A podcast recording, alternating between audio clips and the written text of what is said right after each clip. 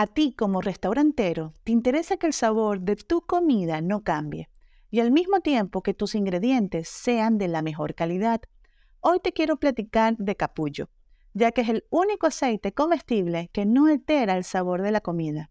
Además, soporta temperaturas muy altas y tiene omega 3 y omega 6, que cuidan la salud de tus comensales. Pero no solo eso, capullo promueve la alimentación consciente, permitiendo que tu platillo se vea, se sienta, tenga un sabor y un aroma delicioso. Pruébalo y empieza a ver sus increíbles resultados. Antes que puedas encontrar las palabras adecuadas, es importante examinar las diferentes sensaciones relacionadas con la comida, específicamente con la apariencia, la textura y el sabor. Soy Valentina Salazar, mi pasión, el marketing y la gastronomía. Bienvenido a mi espacio Marketing Gastronómico sobre la Mesa. La industria de restaurantes está entrando en una nueva etapa de cambios sin precedentes los avances de la web en el ámbito social y el aumento de uso de los dispositivos móviles han propiciado un enorme impacto en los restaurantes y negocios de comida, siendo uno de los sectores que más pueden beneficiarse de las redes sociales.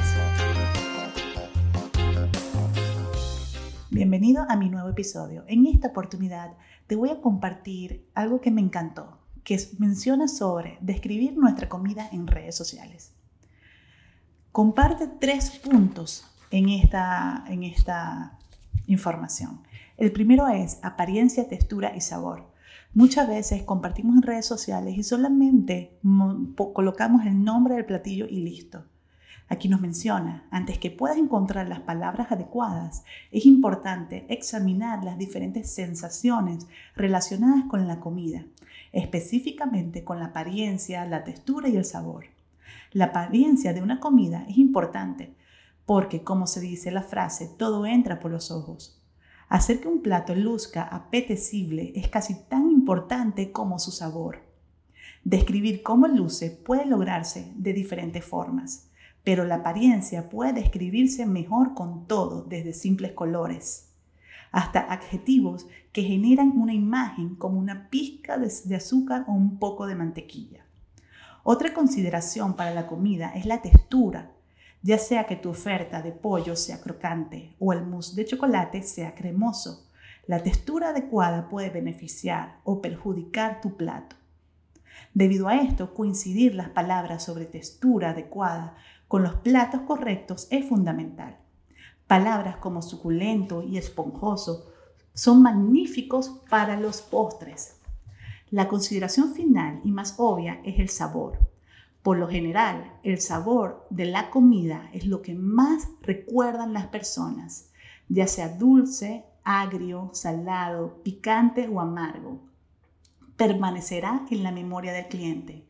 Y si un filete tiene el sabor perfecto, un cliente, un comensal, lo recordará. Si tiene mucha sal, también lo recordará. Es la premisa básica de toda la industria de los restaurantes. El sabor es el rey. Las posibilidades de describir un sabor son casi infinitas dependiendo de los países. Punto número 2. Elección de palabras. Con estos conceptos en mente, elegir la palabra descriptivas para nuestras publicaciones en redes sociales es más fácil, debido a que la apariencia por lo general habla de sí misma Utilizar un poco de palabras puede tener el trabajo hecho. Esto incluye palabras como blanqueado, empanizado, asado, colorido, fresco, frito, hojas verdes, quemado.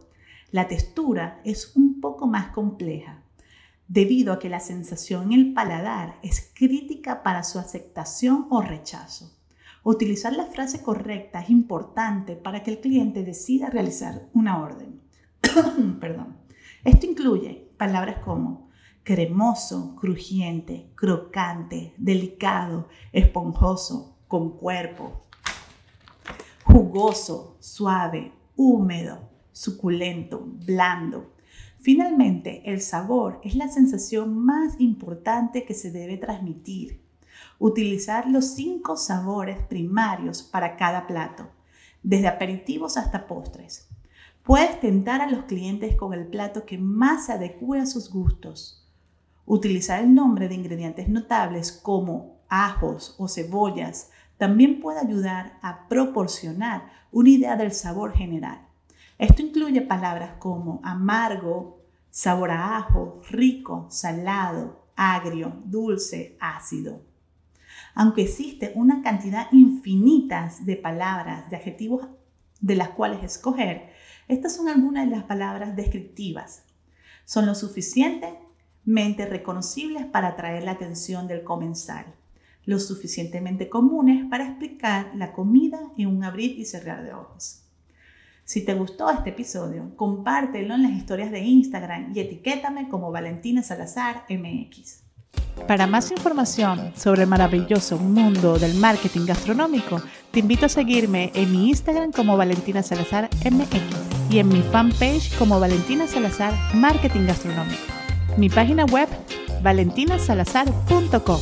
Te invito a descargar en Amazon mi, mi ebook Checklist para los restaurantes en la era digital, donde podrás conocer y seguir un paso a paso de cada una de las plataformas que tenemos en redes sociales cómo crearlas desde un inicio hasta su fin.